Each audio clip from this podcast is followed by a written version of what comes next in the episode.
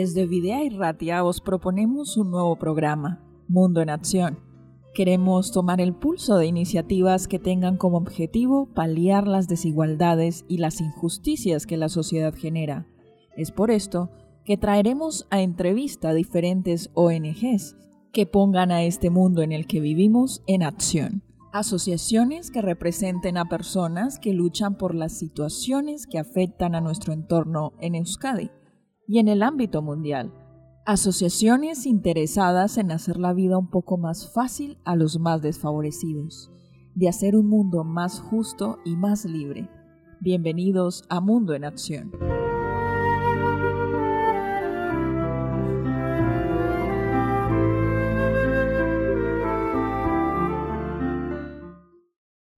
Bienvenidos una vez más a todos nuestros oyentes a un nuevo programa de Mundo en Acción. Este programa en el cual tratamos diferentes entrevistas a organizaciones, asociaciones y ONGs que en definitiva desde Videa Erratia queremos tomar el pulso de todas estas iniciativas que tienen como objetivo paliar aquellas desigualdades y las injusticias que la sociedad humana genera. Es el caso del día de hoy en el que estamos contentos aquí en el estudio de tener con nosotros a dos representantes de la Asociación eh, Teléfono de la Esperanza. Así que saludo con gusto a Pepe Muñoz y a María Jesús Elejalde. Bienvenidos. ¿Qué tal estáis? Muy bien, gracias. Bueno, y también tenemos eh, el gusto aquí de tener a Dan con nosotros, quien os va a dirigir algunas entrevistas para que conozcamos un poco más acerca del trabajo que estáis realizando, que venís realizando hace un tiempo ya, y qué es lo que significa el teléfono de la esperanza. Pero para iniciar eh, queremos eh, conocer un poquito cuándo y por qué nace el teléfono de la esperanza. Es una pregunta habitual que tenemos en nuestras entrevistas a las organizaciones porque de allí nos da una partida para saber eh, de qué se trata este trabajo. ¿Quién, ¿Quién respondería? ¿Pepe o María? ¿Cuándo y por qué nace Teléfono de la Esperanza? Podemos responder cualquiera de los dos porque es lo primero que aprendemos cuando, cuando empezamos a ser del voluntariado del Teléfono de la Esperanza. El Teléfono de la Esperanza, la Asociación Internacional del Teléfono de la Esperanza, ASITES, a la que pertenecemos Pepe y yo, es una organización, una ONG de acción social en el campo de sociosanitario. Y nace el 1 de octubre de 1971. Su fundador es Serafín Madrid y nace en Sevilla en el contexto de la eh, ciudad San Juan de Dios, que también había sido fundada por, Serafín Madrid. Nace eh, tras un largo proceso de, reflexión y de búsqueda de Serafín y de, y de sus colaboradores que recorrieron pues, el, estado, el Estado español y eh, pulsando la problemática eh, social y la problemática eh, desde el punto de vista del sufrimiento emocional y también de la salud mental que existía en ese momento en, España. Y en un momento en el que además el teléfono estaba siendo algo que, que estaba ya en los hogares y estaba tomando una importancia eh, relevante. Eh, en ese momento se dieron cuenta de que era importante articular un recurso para crisis eh, socioemocionales o de salud mental, de problemática que tuviera que ver con el sufrimiento, pero siempre desde el punto de vista sanitario, con una respuesta dada de forma telefónica y también con ayudas presenciales de especialistas, pero una respuesta que fuera conjunta por parte de profesionales sanitarios y por parte de un voluntariado bien capacitado. ¿eh? Una respuesta adecuada a una sociedad en cambio. Y con un lema muy claro, donde existe la esperanza, todos los problemas son relativos. Bueno, qué, lema tan interesante, ¿no? Donde existe la esperanza, todos los problemas son relativos. Antes mencionabas, María, que es una organización internacional. Explícanos un poquito más acerca de eso. Es una asociación internacional que está sujeta en cada, en cada país, tiene mm, las leyes propias del país. Entonces, a nivel del Estado español, somos 29 teléfonos, mm, lo que podemos llamar teléfonos locales, ¿eh? por ejemplo en Euskadi es el 944-100-944, pero esos 29 teléfonos y un teléfono específico dedicado al, suicidio, a la prevención del suicidio y al suicidio que puede estar en curso, que es el 717-003-717, esos 30 teléfonos a nivel del Estado español confluyen en una única realidad telefónica, de tal manera que una persona puede llamar, pongamos en Sevilla, y es atendida por una persona que, le orienta en esa situación en crisis desde Euskadi, ¿eh? y al revés. Tenemos esta realidad a nivel del Estado español y luego tenemos en este momento nueve teléfonos más que corresponden a otras realidades eh, de distintos eh, estados. Son, están ligados a la realidad hispanoparlante. Entonces son teléfonos que están en Latinoamérica y también en Europa, con los cuales tenemos pues, una colaboración, aunque nosotros nos regimos en el Estado español por las leyes del Estado español.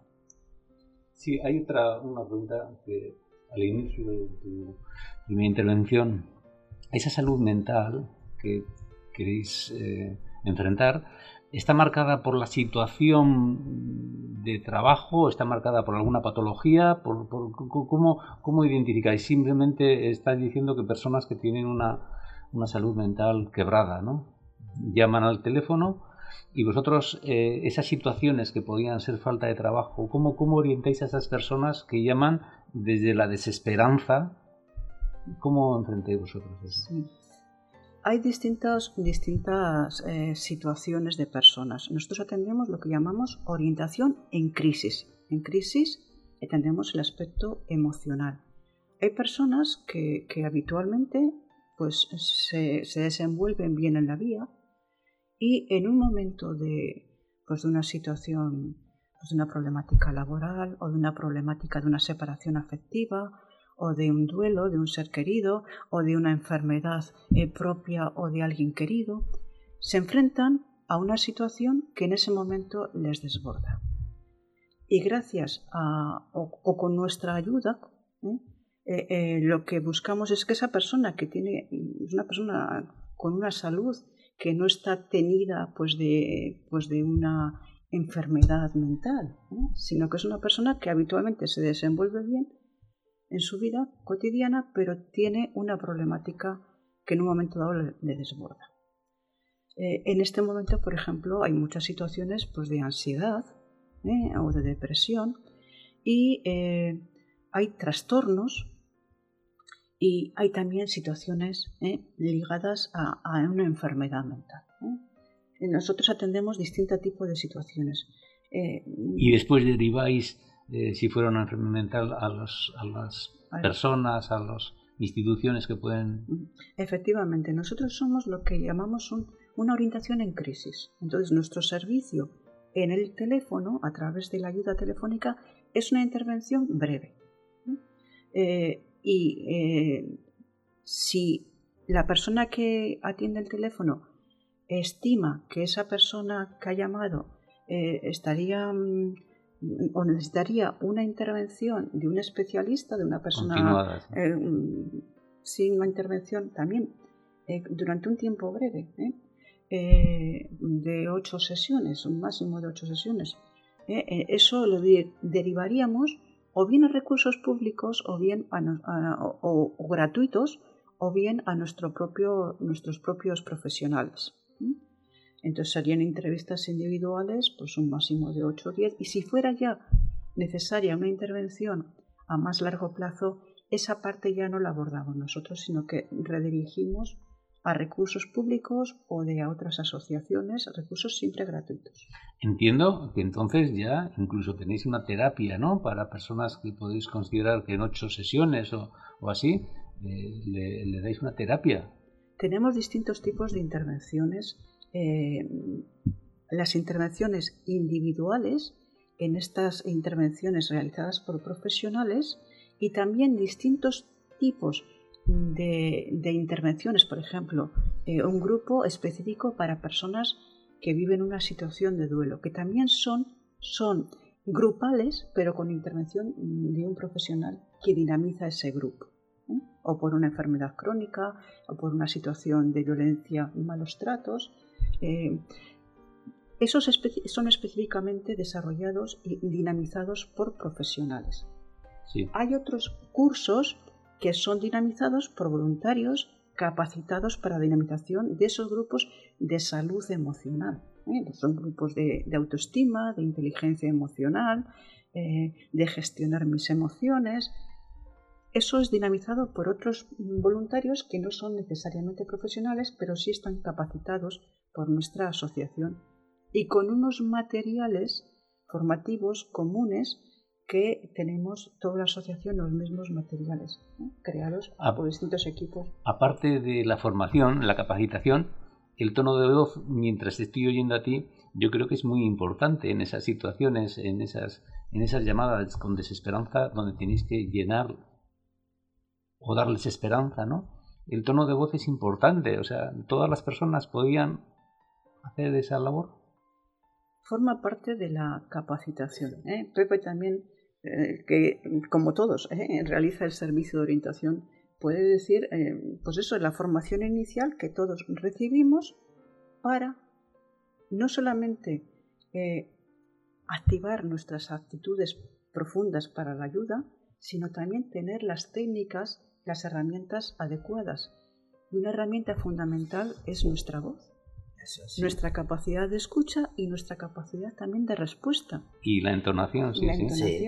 Va incluido es en la, digamos, en la escucha activa, pues depende del usuario que tengamos, pues así se hace el, el, tono de voz y también la orientación que supuestamente suponemos que él necesita, ¿no? A ponernos en su lugar. Entonces, a ponernos en su lugar, eh, lo que creemos que en ese momento es lo que necesita, pues así le orientamos. Sí, y le, les capacitas a los voluntarios. Pepe, tenemos otra pregunta. ¿Cuál es la denuncia social que hay en vuestras actuaciones? Ya mencionaste eh, o mencionasteis antes el trabajo de los voluntarios, la capacitación que tienen. Hemos mencionado que, que la mayoría de, de, los que pertenecen a esta asociación, la gran mayoría, eh, son voluntarios pero queremos saber cuál es esa denuncia social que hay en vuestras actuaciones y por qué es necesaria. ¿Qué, ¿Cuál es la realidad que, estamos presentando como, como comunidad, como organización y por qué la gente necesita saber de esto y necesita involucrarse más? Pienso que es porque en el momento actual en que estamos, aunque ya nosotros venimos desde mucho tiempo, precisamente mañana hacemos el 50 aniversario, eh, en este momento la salud mental está en una situación bastante mal, ¿no? Debido a la pandemia y otras circunstancias. Comparativamente, está peor que hace 50 años. Yo, hace 50 años es posible que no estuvierais, yo tampoco estaría, ¿no?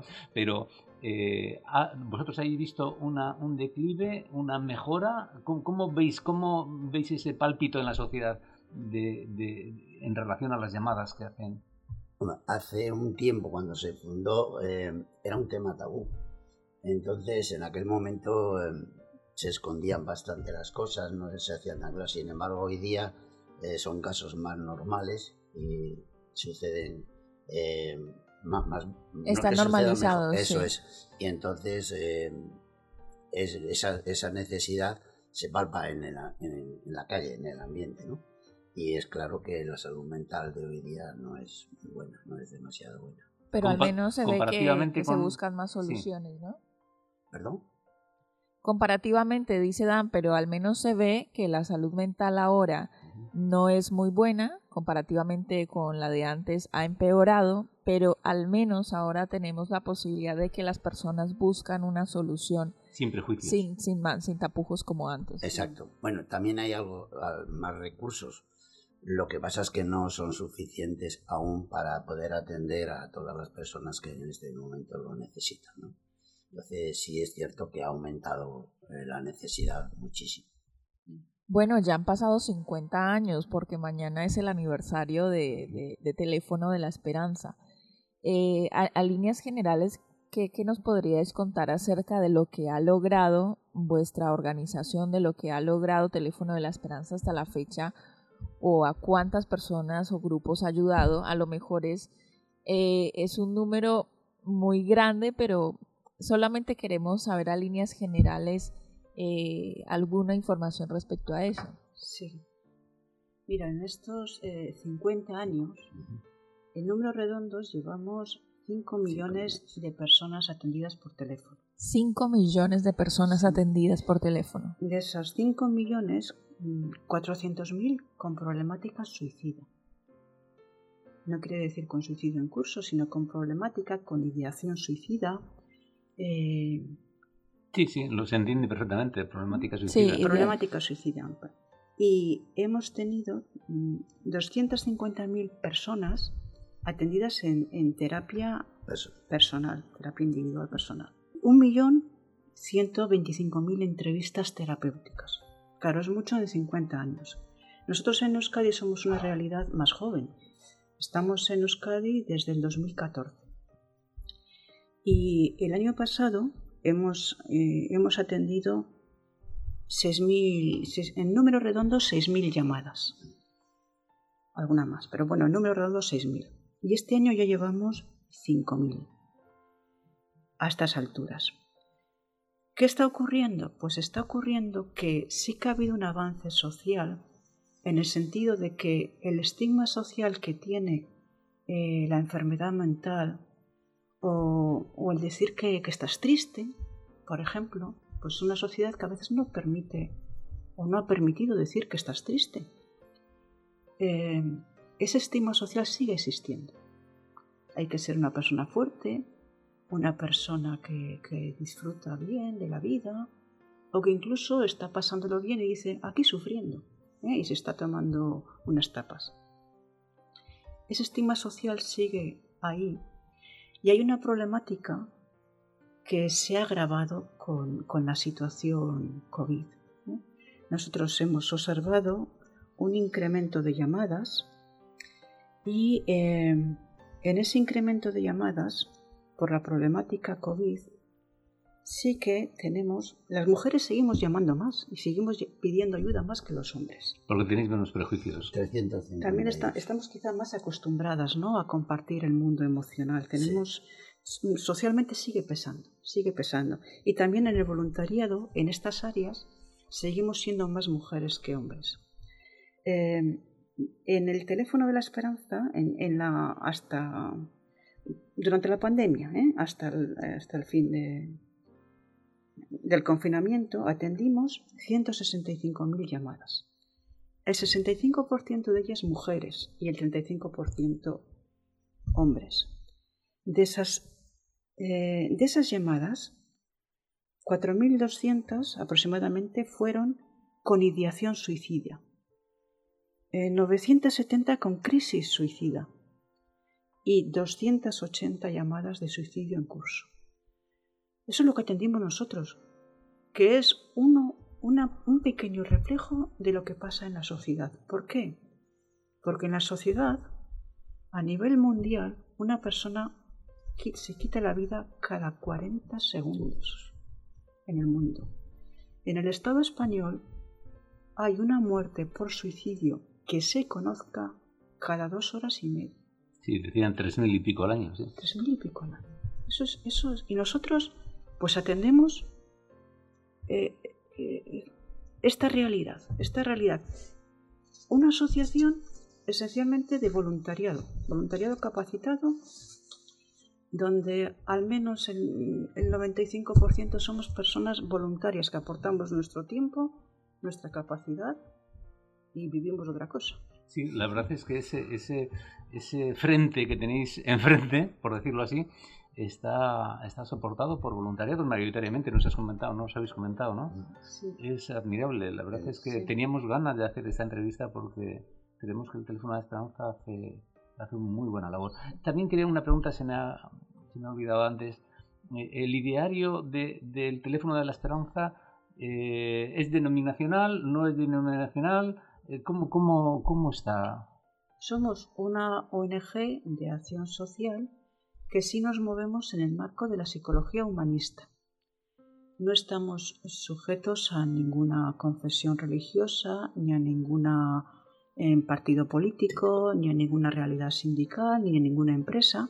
¿eh? Somos una ONG y eh, nos movemos con, con, el valor de la gratuidad y del cuidado de la, de la salud, la salud emocional. Y de la privacidad de, de la persona. Eh, la confidencialidad es para nosotros un valor, el respeto a la persona y eh, respetando también lo que son sus valores, sus formas de ver la vida. O sea que no queréis eh, matizar ni nada, simplemente con la libertad de todas las personas pueden llegar hasta vosotros y la libertad de todos los voluntarios para, para enfrentar ese problema. Eso es. ¿eh? Entre nosotros hay distintas personas de distintos credos religiosos, de distintas ideologías políticas. Nos movemos con una forma común, ¿eh? que es la que nos da la relación de ayuda de la psicología humanista, que considera pues, las, las, dimensiones de la persona, la dimensión intelectual o cognitiva, la dimensión psicoafectiva, la dimensión social y esa dimensión espiritual que está ligada al mundo de los valores de la persona y al sentido de su vida. Siempre respetamos, eh, en este marco, respetamos los que son. Habéis comentado antes que, no sé si ha sido fuera de, antena, que hay unas 17 o 18 llamadas a la hora. A la hora, sí. A la hora, sí. Las 24 horas. En, todo el estado, ¿no? Sí, sí, En todo el estado. ¿Por qué es tan importante en la sociedad vasca eh, en la salud mental? ¿Cómo afecta la calidad de vida de las personas? O yo, da lo mismo. es, que yo no sé por qué los vascos tienen, tienen, ese interés en la salud mental, ¿no? Me imagino que, bueno... Bueno, todos tenemos interés en la claro, salud es, Pero sí que es verdad que la salud mental es un fiel reflejo de la calidad de vida. Por lo menos yo eh, entiendo que, que, las personas eh, tienen o están mejor y, por eso necesitan de, asociaciones como vosotros. Bueno, fuera de línea también hablábamos de que esta es una labor que realizáis los, las 24 horas del día, los 7 días de la semana. ¿Cómo es esto posible mm, teniendo en cuenta que, que es una, una entidad que simplemente trabaja con voluntariado y cómo se sostiene económicamente este, esta red para poder soportar esta tensión continuada. Nos, sostenemos, de, mira, donativos. Nosotros vivimos de donativos, de subvenciones, y subvenciones públicas eh, o privadas y eh, em, pues también pues son micromecenazgos o mecenazgos de empresas y, donativos pequeños. ¿eh? Somos los voluntarios, también somos eh, la mayoría socios eh, que, que, aportamos pues una cuota pues de unos 50 euros al año. No, y me imagino que también una situación de calendarizar, de organizarse muy bien para que puedan atender los diferentes horarios, las diferentes personas, todas las llamadas que, que, podéis contabilizar. como, has dicho, 24 horas al día. Sí, nos organizamos a nivel de cada centro el voluntariado que atendemos el teléfono en Euskadi, pues nos organizamos y luego también a nivel de todo el teléfono de, todo el Estado. Tenemos una cartelera de turnos. Hay personas que, yo que sé, hay, hay asociaciones que, se, están ahí dando, el Banco de Alimentos hasta concretamente aquí hace unos días. ¿Vosotros cómo dirigís a esas, eh, tenéis contactos con otras ONGs, con, con otras asociaciones para, para para dar servicio, para, para, para dar apoyo a esas personas que llaman. Nosotros formamos parte de, pues, distintas entidades, por ejemplo, a nivel internacional, pues la, Asociación Internacional de Teléfonos de Emergencia, eh, formamos también parte de la plataforma del voluntariado de, España, tenemos realidades con otras entidades que coordinan a distintas ONGs, como aquí puede ser en Vizcaya Volunta, eh, o Visaldi, o las distintas entidades que hay en, en Euskadi, ¿no? Y, y lo que llega, pues también llega muchas veces, ¿por qué ha llamado a esta persona? Pues muchas veces es por eso del boca oreja, ¿no? Del boca oreja, que pues alguien le dice, no, pues tú llama a estos, tú llama a estos, o, o, nos encuentra en un periódico de distribución gratuita, o nos encuentra en la página web, o en el Facebook, eh, o, buscando un vídeo nos ve en, nuestro canal de YouTube. nunca sabemos sencillamente por qué llegan las personas. ¿eh? A veces se encuentra en una revista que distribuimos revistas de salud emocional. Eh, nunca sabemos. Normalmente las personas llegamos a, unas, a un teléfono de la esperanza por dos razones. Una es porque hemos estado mal, otra es porque estamos mal. Y la tercera razón es por qué permanecemos. Y permanecemos porque hemos aprendido a, gestionar el estar mal y también porque nosotros ya está suficientemente saneada nuestra salud emocional para poder ayudar a otros a que también vivan con salud. La salud emocional es una parte fundamental de la salud de la persona. Como lo dice la, Organización Mundial de la Salud, sin salud emocional la persona no puede vivir, no puede vivir con dignidad. Es un problema de justicia y dignidad humana. ¿Eh? Lo mismo que una persona no puede comer y entonces no puede llegar a desarrollarse plenamente como persona, una persona que vive sin esperanza no puede vivir. Eh, Rojas Marcos decía recientemente que es uno de nuestros padrinos de aniversario, decía recientemente, eh, mira, podemos estar 24 horas sin comer, sin beber, pero no puede, el ser humano no puede vivir más de 20 segundos sin esperanza.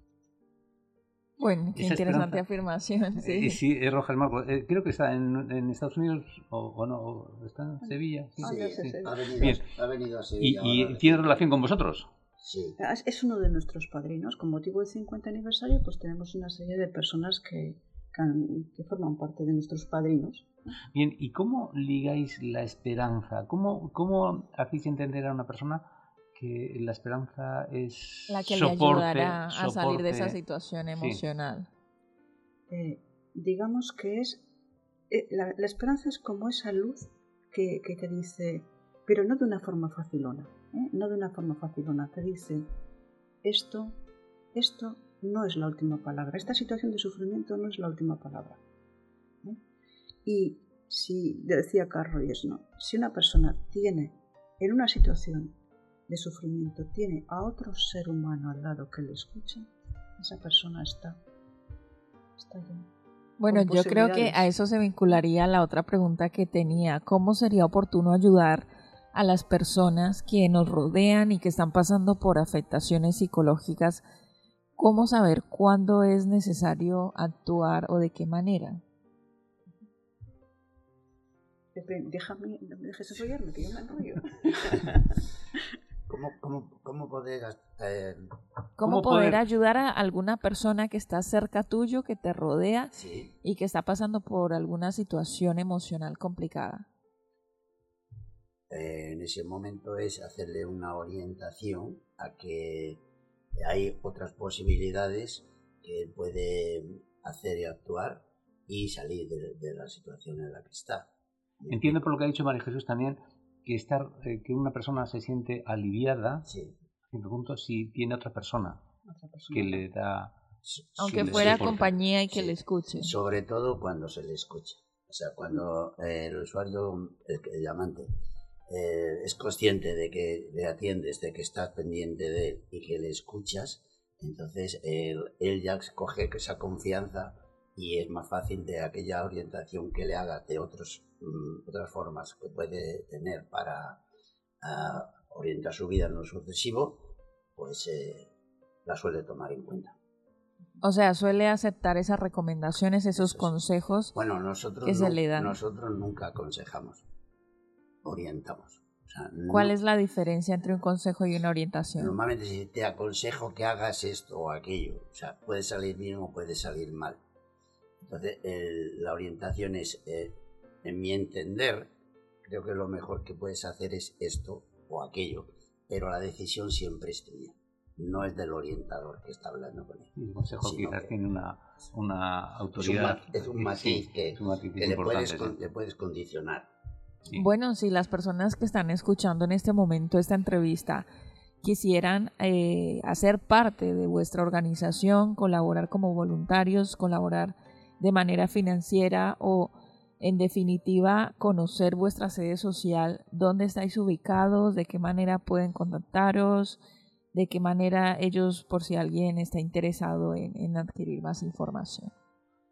Estamos ubicados en Sabino Arana 42, primer piso. Nosotros tenemos una página web.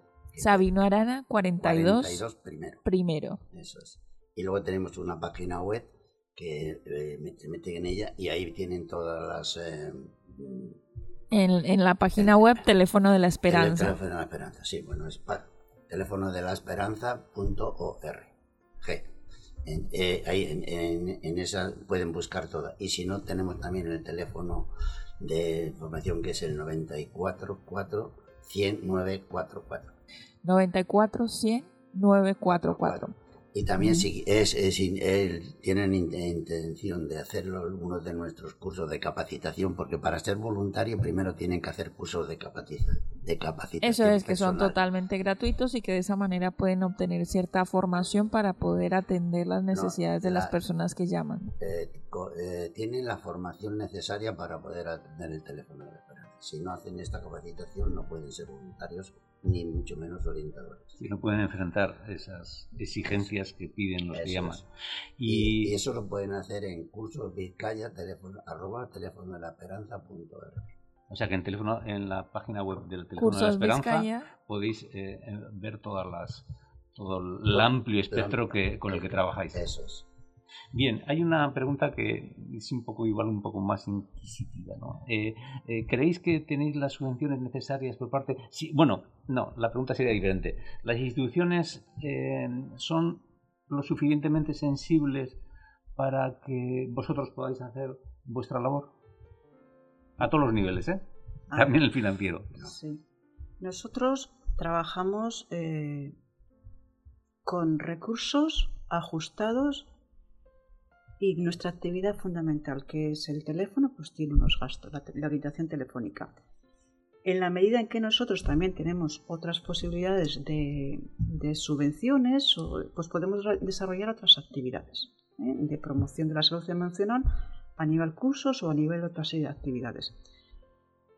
Mm, Yo no voy a llorar. ¿Por qué? Porque la problemática social es tan amplia que yo entiendo que también los recursos públicos son limitados. ¿eh? Yo lo que, lo que sí voy a decir es que quien tenga algo que pueda dar, tanto de dinero, tanto de herencias, distintos donativos, y esencialmente también el, don de su persona, pues que aquí estamos abiertos. ¿eh? Nosotros necesitamos personas, necesitamos también recursos económicos, pero necesitamos personas que quieran generosamente dar su tiempo para esta labor. Las instituciones públicas diremos, mira, lo hemos puesto en nuestro plan de, en plan de prevención del suicidio, pedimos un plan nacional de prevención del suicidio y las distintas planes autonómicos y una gran labor conjunta de apoyo a todos los recursos, eh, por ejemplo, la, asistencia, en la, la atención primaria, ¿no? Es por donde entran muchas problemáticas de, de salud emocional y salud mental. Nosotros trabajamos con otros, hacemos nuestra pequeña labor. Nuestra aspiración sería que hubiera también pues, recurso público gratuito para atender esto que ahora estamos atendiendo nosotros y otras organizaciones y que seguiremos haciendo esas labores. Pero es importante que los recursos públicos aborden esto. También yo creo que es importante que también las personas seamos sensibles a- y comprometamos nuestro tiempo a hacer esas labores. ¿Cuánto, ¿Cuánto es el tiempo, una vez que se ha hecho la capacitación de las personas, cuánto es el tiempo que pueden aportar para, para los voluntarios, ¿no? para participar en ese compromiso? Sí. Nosotros venimos a aportar, Pepe y yo, pues 20 horas y más al mes. ¿eh? Otras personas pues aportan 10 horas al mes. ¿eh? Normalmente hacemos, estamos haciendo turnos de orientación telefónica y otras tareas que hacemos, pero los turnos de orientación telefónica son de 4 o 5 horas. Eh, una, lo hacemos una vez a la semana Sí, o, y- y o dos noches. veces a la semana, en distintos turnos de horarios de mañana, de, de tarde, de mediodía, de noches, de madrugadas. Está bien, la verdad es que es una buena radiografía de la asociación y creo que es interesante para las personas que llamen, que recurran y para que os llamen también y colaboren con vosotros. Bueno, esta es una invitación para que nuestros oyentes también puedan hacerlo, ¿no? Sí, sí. Porque por, por eso queremos presentar bajo este programa de Mundo en Acción estas iniciativas y damos gracias a Teléfono de la Esperanza por hacer parte de ello, a nuestros oyentes por participar de este programa. Los invitamos a que puedan, como ya hemos mencionado anteriormente, acceder a la página web de Teléfono de la Esperanza, contactarse con ellos, ya sea para todo tipo de información, incluso para ellos mismos eh, hacer parte de, esta ayuda, recibir este tipo de ayuda. Y nos despedimos entonces de Pepe y María. Gracias por estar aquí en el estudio. Hasta un próximo encuentro. Hasta la próxima. Gracias. Gracias. gracias. gracias.